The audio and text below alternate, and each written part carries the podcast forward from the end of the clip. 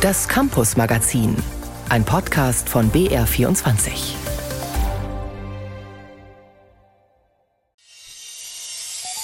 Es wird zum nachhaltigen Schaden der deutschen Akademie sein, weil sie die besten Kräfte verlieren werden. Die gehen ins Ausland oder gehen in die Wirtschaft, aber sie werden die deutsche Akademie verlassen. Das Entsetzen ist nicht gespielt. Thomas Hofmann ist Präsident der Technischen Universität München und kritisiert massiv eine geplante Reform des Bundesforschungsministeriums. Wenn die wirklich so kommt, würden wohl bald hunderte Wissenschaftlerinnen und Wissenschaftler Deutschland verlassen, so seine Prognose. Dazu ein ausführliches Gespräch gleich hier im Campus Magazin. Danach geht es um künstliche Intelligenz im Unterricht. Helfen die Programme, schneller lesen zu lernen und bessere Gedichtanalysen zu schreiben? Das und mehr heute im Campus Magazin. Mein Name ist Fabian Mader. Wissenschaftlerinnen haben in Deutschland schlechte Chancen auf einen unbefristeten, sicheren Job. Die meisten machen nach ihrer Promotion an der Hochschule erstmal in Projekten weiter. Sie bekommen dann für ein paar Monate einen Vertrag und hangeln sich durch, von Befristung zu Befristung. Das dürfen sie aktuell sechs Jahre lang. Danach haben sie entweder eine feste Stelle als Professor oder sie sind raus. So ist das Gesetz.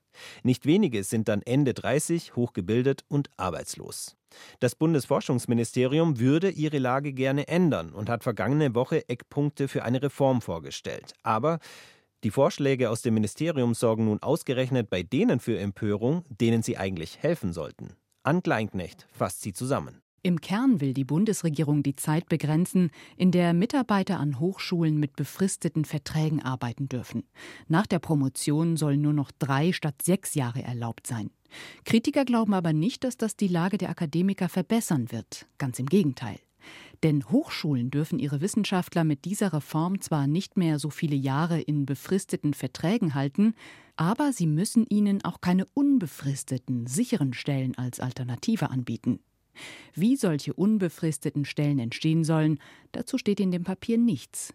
Kritiker werfen dem Ministerium daher eine Verschlimmbesserung vor. Ähnlich sieht das Thomas Hoffmann, Präsident der TU München. Ihn habe ich gefragt, was ihn an den Vorschlägen aus dem Ministerium so stört. Dort wird ja jetzt vorgeschlagen, die Befristungsgrenze von sechs Jahren auf drei Jahre zu reduzieren und die ist eigentlich fatal.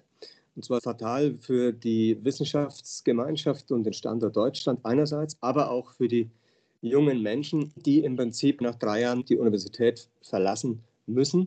Wenn man dann schaut, dass viele gerade von Projekten, die sagen wir im Zuge der Exzellenzinitiative gefördert werden oder durch andere Geldgeber länger als drei Jahre dauern, heißt es, dass die Leute im Prinzip noch bevor so ein Projekt beendet ist, die Universität verlassen müssen. Und das kann eigentlich nicht als einen verantwortungsvollen Umgang mit den jungen Nachwuchstalenten bezeichnet werden. Jetzt ist ja eine Kritik junger Wissenschaftlerinnen und Wissenschaftler immer gewesen, dass man jahrelang in unsicheren Verhältnissen bleibt. Also man hangelt sich von befristeten Verträgen zu befristetem Vertrag. Und das ist ja jetzt mal ein Versuch, diese Zeit des sich Durchhangelns zu begrenzen. Das ist doch erstmal ein guter Ansatz, oder nicht? Ich glaube, wo wirklich, und da muss man sich an die eigene Nase fassen, wo wirklich die Universitäten und Hochschulen sich im Allgemeinen verbessern müssen, ist wegzukommen von diesen kleinen gestückelten Serienverträgen. Die halte ich in der Tat für unverantwortlich. Ich bin der Meinung, Vertragslaufzeiten für Postdocs sollten nicht kürzer als zwei Jahre sein. Die sind ja teilweise wirklich, gibt es ja Halbjahresverträge, gibt es ja alles. Aber eine Gesamtbefristungsfrist von drei Jahren zu setzen, ist einfach völlig weltfremd. Jetzt waren ja sicher auch die Wissenschaftsverbände in diesen Gesetzesprozess eingebunden. Und jetzt kommt da was raus, wo wirklich unisono alle Wissenschaftsverbände sagen, das ist unmöglich, so kann man das nicht machen. Wie ist denn das zu erklären, dass das Bundesforschungsministerium dann so eine Lösung vorschlägt? Kann ich Ihnen nicht sagen. Das ist, äh, würde mich auch interessieren. Wir waren in dem Bildungsprozess nicht involviert, sonst hätten wir da schon wesentlich früher unsere Meinung kommuniziert. Diese Reduktion von sechs auf drei Jahre, darüber muss man sich klar sein, das wird zum nachhaltigen Schaden der deutschen Akademie sein. Weil sie die besten Kräfte verlieren werden. Die gehen ins Ausland oder gehen in die Wirtschaft. Aber sie werden die deutsche Akademie verlassen. Das ist wirklich Grund zur Sorge. Denn gerade in einem Innovations- und Bildungsland wie Deutschland, wir brauchen die jungen Talente. Deswegen ist dieses, wirkt so banal, Reduktion von sechs auf drei, wirkt wie eine Kleinigkeit, hat aber enorme Konsequenzen. Sie haben es schon angedeutet, international ist die Lage im berühmten Mittelbau oft besser, da gibt es unbefristete Stellen. Was machen Sie denn an der TU München konkret, um Ihren Mitarbeiterinnen und Mitarbeitern früher eine konkrete Perspektive zu geben? Deutschland hat mit dem Aufbau des akademischen Systems eine gänzlich andere Struktur als zum Beispiel das angelsächsische System. Im angelsächsischen System sind wissenschaftlichen Mitarbeitenden ungefähr 10 Prozent und 90 Prozent sind Professoren. Das heißt ein Verhältnis von 10 zu 9. In Deutschland ist es genau umgekehrt. Der akademische Mittelbau ist 9 zu 1 Professur, also genau umgekehrt.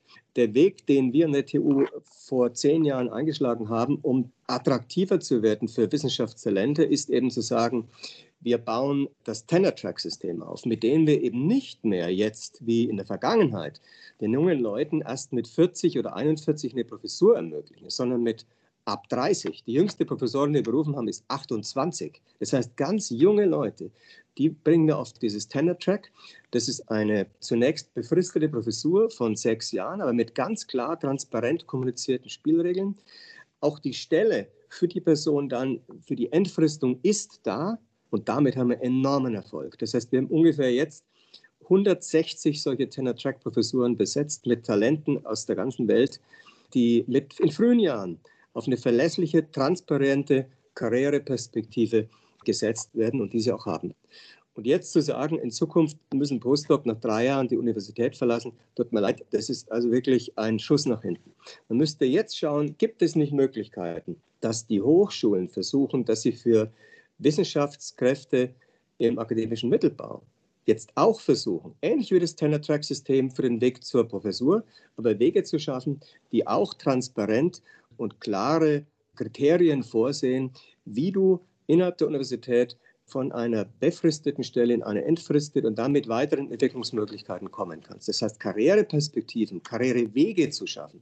Und die sind heute in der Regel leider nicht so vorgezeichnet, wie sie sein müsste. Jetzt könnte man natürlich aus Sicht des Bundesforschungsministeriums trotzdem sagen, also ihr könnt die Leute ja drei Jahre befristet beschäftigen, aber dann ist es letztlich eure Aufgabe als Hochschulen, Karrierewege aufzuzeigen und eben auch unbefristete Stellen anzubieten. Also warum ist das jetzt nicht einfach die Lösung? Gut, wir geben das mit der Befristung auf und sagen nach drei Jahren, du hast dich bewährt, jetzt gibt es eine unbefristete Stelle. Ist im Prinzip genau so ein Modell, in das wir denken, aber ich glaube, drei Jahre der Qualifizierung ist einfach zu kurz. Drei Jahre ist einfach nicht ausreichend, um sich für verschiedene Positionen zu qualifizieren. Sie müssen Personalführung kennen, Sie müssen sich im Finanzwesen auskennen, im Personalmanagement auskennen und so weiter. Das sind Dinge, die neben Ihrer wissenschaftlichen Qualifizierung dazukommen. Die müssen Sie irgendwo erlernen. Und das kriegen Sie aber in drei Jahren nicht hin. Das mag vielleicht sechs Jahre sein, aber nach diesen sechs Jahren muss es auch ganz klare Möglichkeiten geben und Kriterien geben, wo man offen kommunizieren kann, mit dieser Ausbildung, mit diesen Möglichkeiten kommst du innerhalb der Universität auch in eine fristete Position, dass da die Möglichkeiten existieren. Und das ist heute nicht ausreichend transparent vorgezeichnet. Bisschen im Prinzip, wie wir es vom Tenor-Track auf der Ebene der Professuren kennen. Und Sie wollen sich dafür einsetzen, dass es das auch unterhalb der Professur gibt? Das sind genau die Wege, in die wir gehen müssen. In dem wollen wir, arbeiten wir momentan auch an der TU dran weil wir fest überzeugt sind, da ist ein enormes Talentpotenzial, das wir heute noch nicht ausreichend schöpfen. Vielen Dank für das Gespräch. Danke. Ein Computerprogramm könnte zumindest in den USA Medizin studieren. Das hat die künstliche Intelligenz ChatGPD nachgewiesen. Sie hat den Medizinertest geschafft, nicht mit Bestnoten, aber immerhin bestanden. Am bayerischen Abitur hingegen hat sich das Programm kürzlich die Zähne ausgebissen. Aber immerhin in Geschichte hätte es für eine gute 3 gereicht. Künstliche Intelligenz als Assistenzkraft in der Schule einzusetzen, ist also keine ganz abwegige Idee. Programme dafür gibt es bereits. Susi Weichselbaumer hat mit mehreren Schülerinnen und Schülern gesprochen, die das Programm Peer getestet haben. Es soll Jugendlichen helfen, bessere Aufsätze zu schreiben. Hat der alte Hexenmeister sich doch einmal wegbegeben, und nun sollen seine Geister auch nach meinem Willen leben. Ähm, was wollen wir denn? Ein Gedicht, den Zauberlehrling? Seine Wort und Werke merkt ich und den Brauch.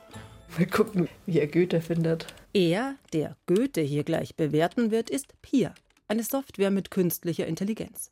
Das Programm soll Schülerinnen und Schülern helfen, bessere Aufsätze, Erörterungen oder Inhaltsangaben zu schreiben. Informatikerin Katrin Sessler von der TU München hat Peer entwickelt.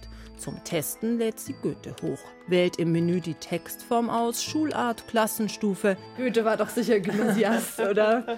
Welcher Klasse schreibt man sowas? In der 11. vielleicht? Walle, walle, manche Strecke, dass zum Zwecke Wasser fließe. Die KI rechnet ein bisschen rum am Zauberlehrling und kommt dann zu dem Urteil: Der Text hat einiges Potenzial. Deine Ausdrucksweise ist solide aber sie könnte noch besser sein. Es folgen Tipps, wo man gut straffen könnte.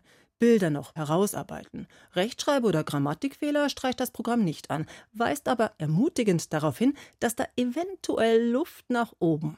Ich bin überzeugt, dass du es schaffst. Es gibt keine roten Korrekturen, keine roten Anstriche. Es ist grün, es ist positiv. Wir wollen positiv bestärken. Wir wollen ihnen sagen, wie sie es besser machen können erklärt Katrin Sessler. Seit drei Monaten füttern sie und ihr Team das Programm mit Musteraufsätzen und Lösungsvorschlägen. Lehrerinnen und Lehrer aus ganz Bayern unterstützen, um Peer präziser zu machen und das über sämtliche Schularten hinweg. Für das Programm nutzt die TUM ein Sprachmodell, das es als künstliche Intelligenz frei zugänglich im Internet gibt. Der Anbieter will damit neue Forschung unterstützen. Auf der Webseite der TUM kann man Peer kostenfrei ausprobieren. Einfach einen getippten oder handgeschriebenen Aufsatz hochladen und abwarten. Wie Kinder das finden? Dein Bericht klingt interessant. Es überrascht mich, dass du so viel über die Welt wissen kannst. So beginnt das Feedback zu Wallis Erlebnisaufsatz, dritte Klasse Grundschule. Der Titel ihres Textes lautet Die letzte Zahl des Universums. Eine Art mathematische Abhandlung, wie man zum Ursprung allen Lebens kommt. Mache deine Aussagen präzise. Statt Zentimeter von Planeten kannst du schreiben die Abstände zwischen den einzelnen Planeten. Ja, also das macht für mich keinen so großen Unterschied. Ich finde, das versteht man beides gut. Matthias, fünfte Klasse in einem Freisinger Gymnasium, freut sich über das Lob, das er von Pier bekommen hat. Für einen Deutschaufsatz musste er einen Brief an die Patentante verfassen. Urteil der KI? Das waren zwei Feedbacks und die waren alle richtig positiv. Wenn das alles positiv ist, dann weiß man ja nicht, was man irgendwie falsch gemacht hat. Und? Er hat es nicht mal markiert, wo man was reinschreiben könnte und deswegen war das halt ein bisschen unübersichtlich. Auch Lissy aus der siebten Gymnasium würde gerne mit Pia diskutieren wie mit einem Lehrer. Warum, bitteschön, diese Bewertung? Ich fand das Programm nicht sehr gut, weil es in meinem Aufsatz Dinge verbessert oder hinzugefügt hat, die gar nicht dazugepasst haben. Aber die letzte Note würde eigentlich schon immer irgendwie ganz gern ich auch machen oder die letzte Beurteilung. Überlegt Kai Wörner.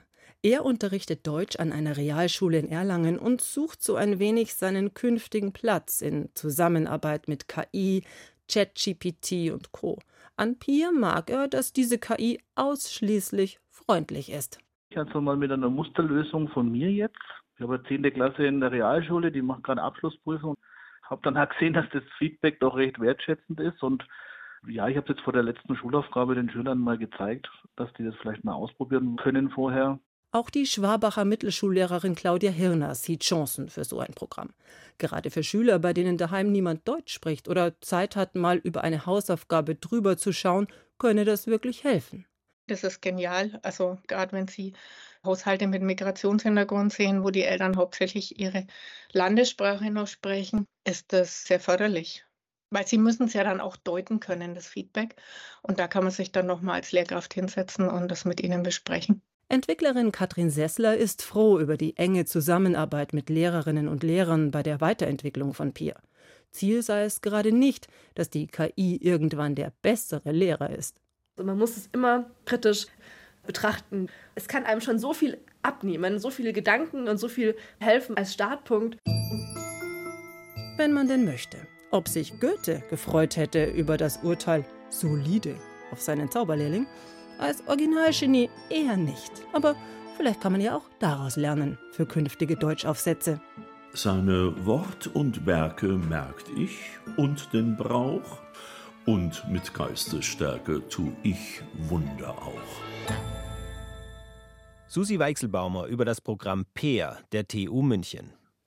Software kann natürlich nicht nur beim Schreiben lernen behilflich sein. Mehrere Schulen probieren derzeit aus, inwiefern Programme beim Lesen lernen unterstützen können.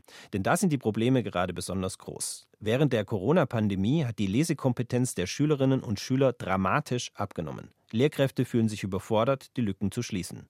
Caroline von Eichhorn über Programme, die ihnen helfen sollen.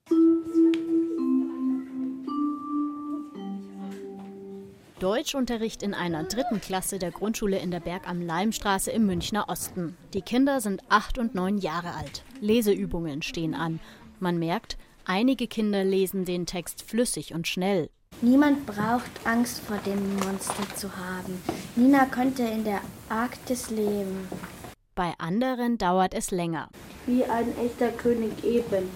Sabine trägt einen roten weiten Rock. Nicht nur in dieser Klasse. Ein Fünftel der Kinder in der vierten Klasse können nicht richtig lesen. Seit etwa zehn Jahren nehmen die Leseleistungen ab. Corona hat die Defizite weiter verschärft. Vor allem beim Textverständnis hapert es. Vielen Kindern fehlt der Wortschatz, sagt die Lehrerin Frau Gramling. Weil es ist tatsächlich so, dass nicht nur die mit Migrationshintergrund, sondern auch teilweise unsere deutschsprachigen Kinder einen sehr geringen Wortschatz haben. Oft sind es dann aber auch, wenn ein Wort in, einer anderen, in einem anderen Umfeld hergenommen wird. Also das Wort beherrschen kennen sie. Wenn aber dann gesagt wird, du beherrschst das Schwimmen, dann sind sie schon wieder raus. Was bedeutet das? Und wenn man dann sagt, du kannst schwimmen, ah ja, okay. Bildungsexperten fordern zurück zum Wesentlichen. Mehr Lesen üben, den Lehrplan entschlacken. Ulrich Ludewig von der Uni Dortmund empfiehlt, dass man sich mehr auf die Mindeststandards konzentriert. Man müsste ein System finden, das Kinder, die Probleme beim Lesen haben, identifiziert und denen systematisch Unterstützung gibt und nicht davon ausgeht, dass der Unterricht für alle dann schon irgendwie reichen muss. Eine solche Hilfe könnte Philby sein, ein evidenzbasiertes Lesetraining für die zweite, dritte und vierte Klasse von der Uni Regensburg. Die Idee ist, dass die Texte jedes Jahr schwieriger werden und jedes Mal eine angepasste Methodik im Unterricht eingesetzt wird. In der zweiten Klasse etwa liest ein Kind einen Text nicht nur, sondern hört ihn gleichzeitig, je nach Bedarf in langsamem, mittlerem oder schnellem Sprechtempo und markiert ihn mit einem Stift. Beim ersten Durchgang hört das Kind nur zu, beim zweiten Durchgang liest es selbst laut mit, beim dritten Durchgang liest das Kind den Text einer anderen Person vor. Die Audios gibt es als kostenlosen Download für Sachtexte und bekannte Kinderbücher, zum Beispiel Cowboy Klaus und sein Schwein Lisa. Das Programm schafft es, starke und schwache SchülerInnen gleichermaßen zu fördern, sagt Didaktikprofessorin Anita Schilcher, die Philby entwickelt hat. Was sehr schön ist, weil wir sehen eben in den Kontrollklassen, man testet ja immer gegen regulären Leseunterricht und in den Kontrollklassen sehen wir, dass der reguläre Leseunterricht eher die starken Schüler und Schülerinnen bevorzugt. Also die Schwachen ab der zweiten Klasse also zunehmend abgehängt werden und keine Chance mehr haben, mitzukommen beim Lesen. Damit Lehrkräfte die Kinder, die nicht gut mitkommen, einfacher erkennen, sind Lernverlaufsprogramme wie Antolin, Lepion oder Quap sinnvoll. Die Idee, mit Tests in regelmäßigen Abständen sehen die Lehrkräfte, ob sich die Leistungen der Schüler wie erwartet entwickeln, und wenn das nicht der Fall ist, können sie gegensteuern.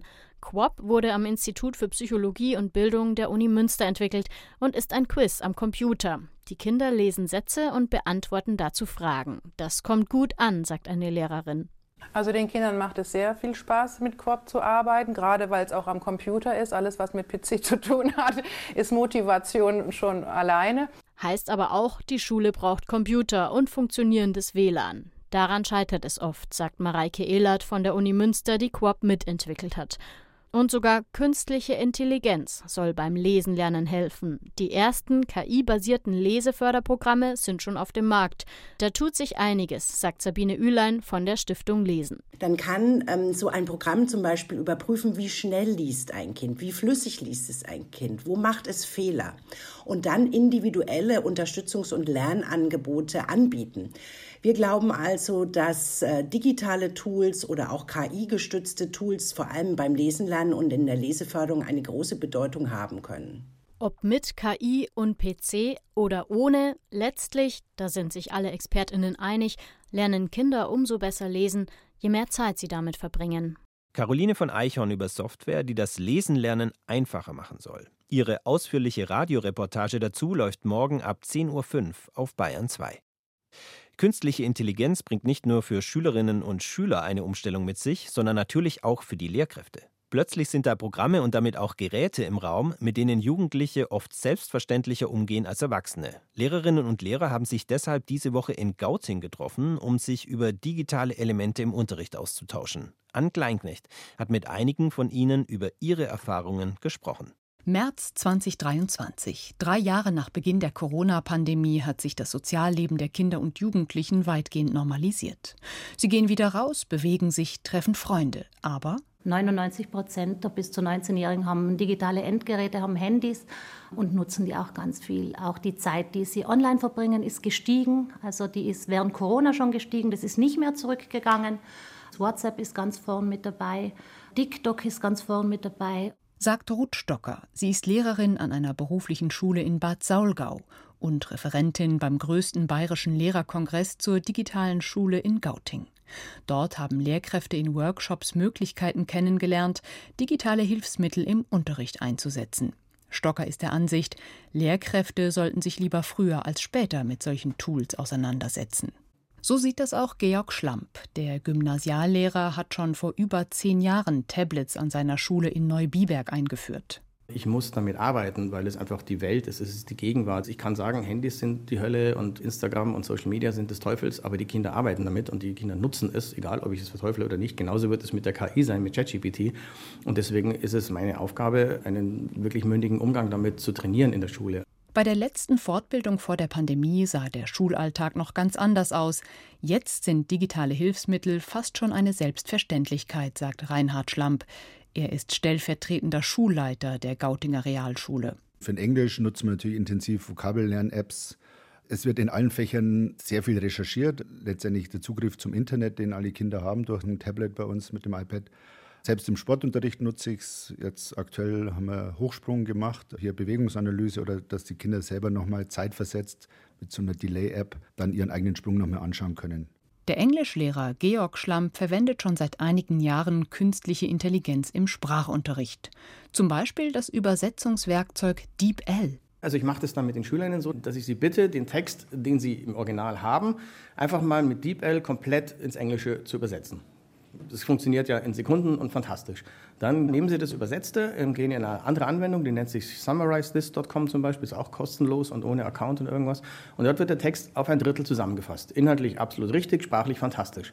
Und dann machen Sie es selber nochmal. Und dann vergleichen Sie Ihr Ergebnis mit dem Ergebnis der KI. Und dann merken Sie, dass Ihr Ergebnis zwar sprachlich nicht so toll ist, nicht so ausgefeilt ist, aber dass bei der KI bestimmte inhaltliche Elemente fehlen, weil der KI die Empathie fehlt. Den Kindern das zu vermitteln und den schlauen Umgang mit den neuen Werkzeugen beizubringen, darum wird es immer häufiger im Unterricht gehen. Ich glaube nicht, dass jede Lehrkraft jetzt irgendeinen TikTok-Account haben muss, aber sie müssen wissen, was da passiert. Sie müssen wissen, wie durch diese Filter, die jetzt über jedes Bild gelegt werden, sich die Selbstwahrnehmung der Kinder und Jugendlichen ändert. Dass sie mehr Resilienz brauchen, dass sie ganz andere Kompetenzen an die SchülerInnen vermitteln müssen als früher. Und dazu muss man sich darauf einlassen. Mit diesem Beitrag von Ann Kleinknecht endet das Campus Magazin für heute. Es verabschiedet sich Fabian Mader.